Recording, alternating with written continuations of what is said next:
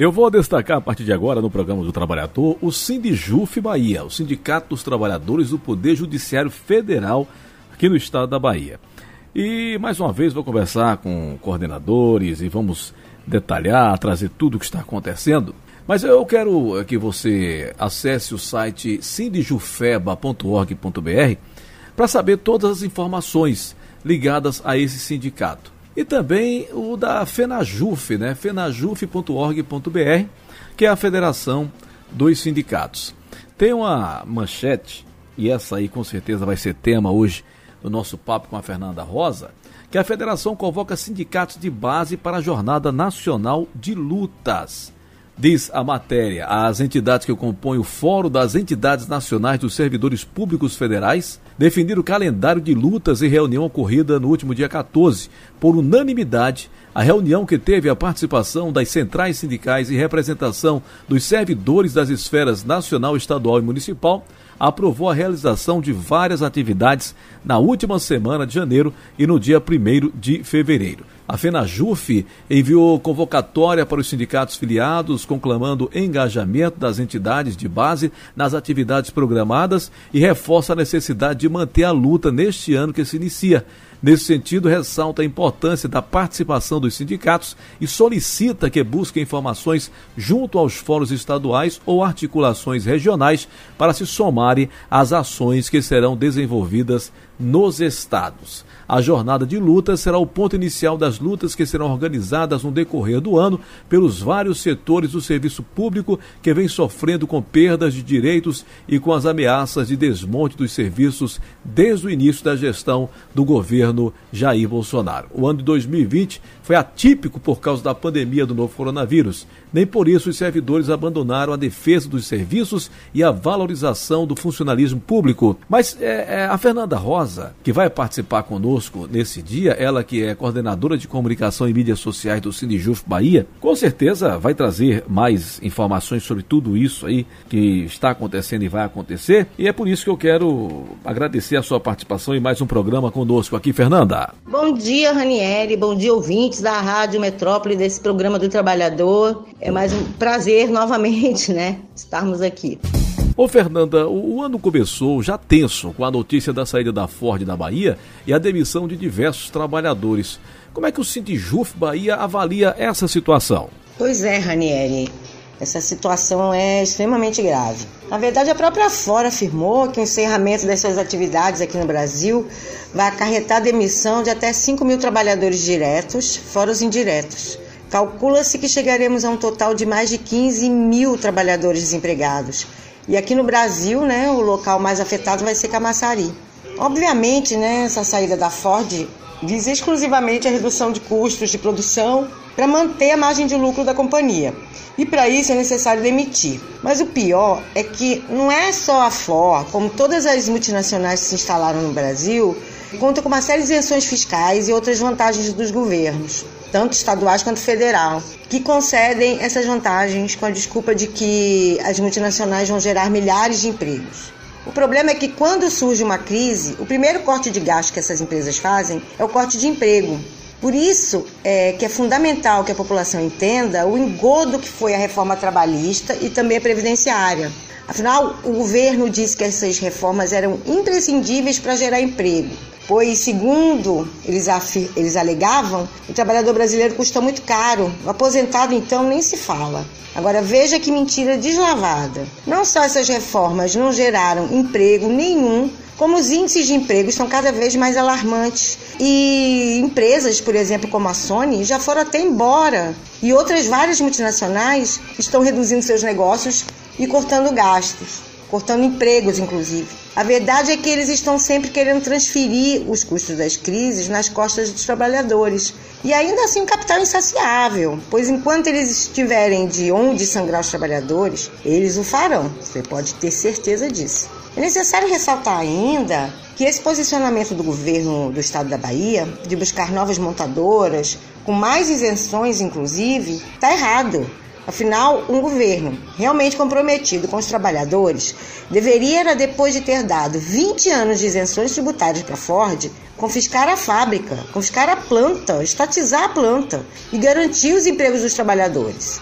Essa é a postura que a gente defende e entende que deveria ser a postura correta de um governo realmente comprometido com os trabalhadores. Porque é, é legal, né? Os caras chegam aqui, tem um monte de isenção, levam todo o lucro para fora do país e quando acaba a isenção é tchau, vou embora, vende a planta e fica tudo por isso mesmo.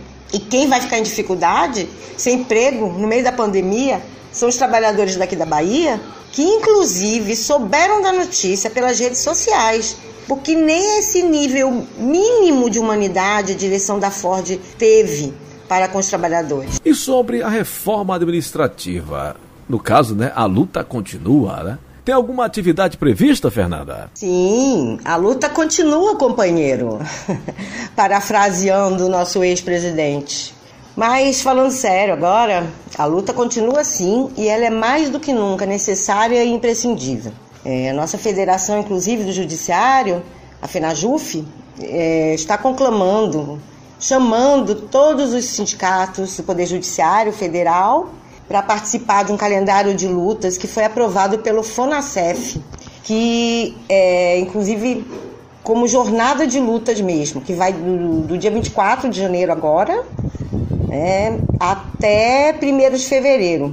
E sendo que essa data foi tirada como Dia Nacional de Lutas, onde se pretende, inclusive, paralisações, é, um dia, neste dia pelo menos, né? É, na verdade, o objetivo, né, o que se pretende é que é uma efetiva mobilização de todos os servidores públicos das, das três esferas, tanto federal como estadual e municipal em defesa da vacina contra a Covid para todos os brasileiros e também contra a reforma administrativa, é, assim como as privatizações também dos serviços públicos, né? Inclusive Petrobras, bancos públicos que estão na alça de mira do governo. É, esse calendário também foi tirado de uma reunião que teve a participação de algumas centrais sindicais, como a CUT, a CTB e a CSP com lutas, além de outras entidades, funcionalismo público nacional, de toda, de, dessas três esferas, né?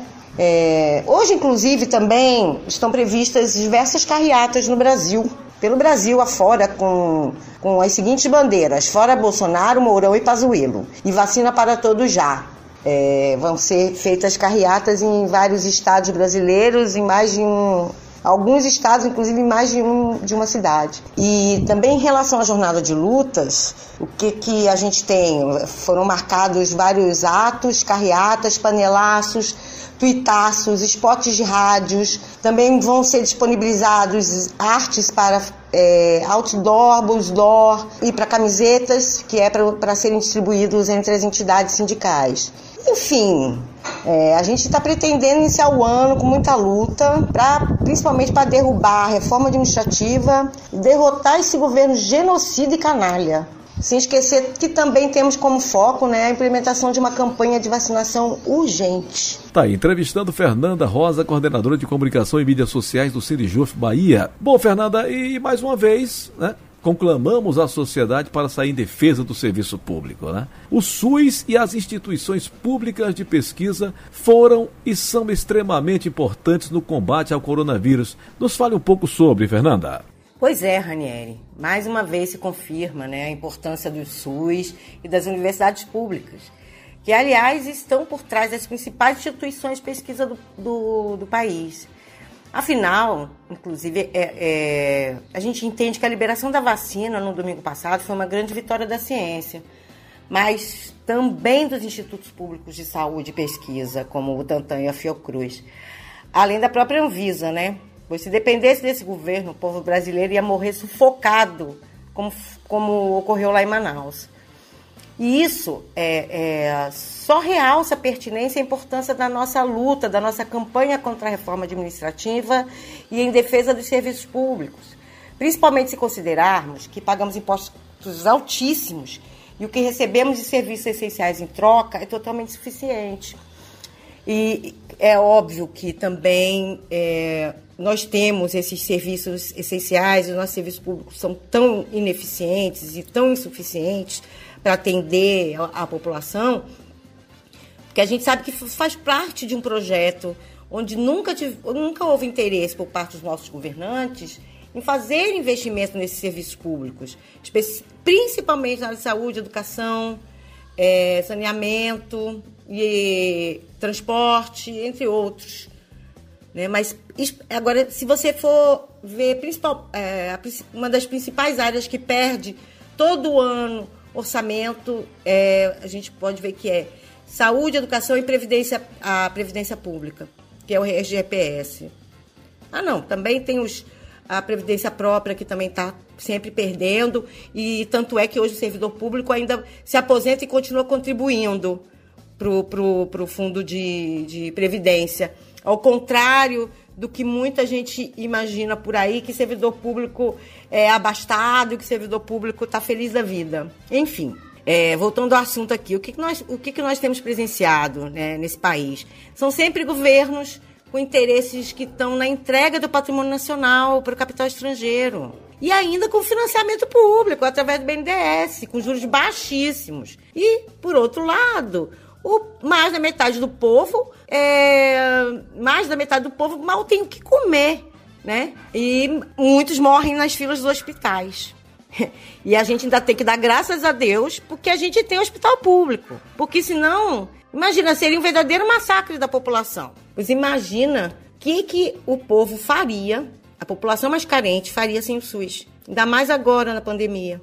Então, é, veja que, inclusive, tem sido noticiado por aí que várias empresas privadas estão querendo importar diretamente as vacinas para vender para os ricos. Por isso, a gente pensa que está mais do que na hora da gente se conscientizar que nós, que somos trabalhadores, que não pertencemos à classe abastada, que não fazemos parte daquele 1% dos mais ricos do mundo, que vendemos nossa mão de obra para alguém que detém os meios de produção, que vai lucrar com o nosso trabalho enquanto nos escraviza. Nós, trabalhadores e o povo pobre, principalmente desse país, dessa nação brasileira, precisamos ter a consciência de que nós necessitamos sim dos serviços públicos. Por isso, nós devemos ser contra a reforma administrativa, que quer privatizar e tornar todos esses serviços pagos, além do que a gente já paga de imposto, direto e indireto, né? principalmente no caso a educação e a saúde. É, além da previdência, coitado, que já está, né, que a gente já está cada dia pior. Mas, é, acima de tudo, né, eu acho que a gente precisa tomar uma atitude, sabe, Aniele, de parar o país e de derrubar esse presidente nefasto que está aí. E bem como aquela corja toda dele. Então, é essa mensagem final que eu queria dar. Muito obrigada, Ranieri, e nos vemos aí na luta. Muito obrigado, Fernanda Rosa, coordenadora de comunicação e mídias sociais do Sindijuf. Eu destaquei o Sindicato dos Trabalhadores do Poder Judiciário Federal do Estado da Bahia, aqui no programa do Trabalhador e da Trabalhadora Brasileira. Programa do Trabalhador.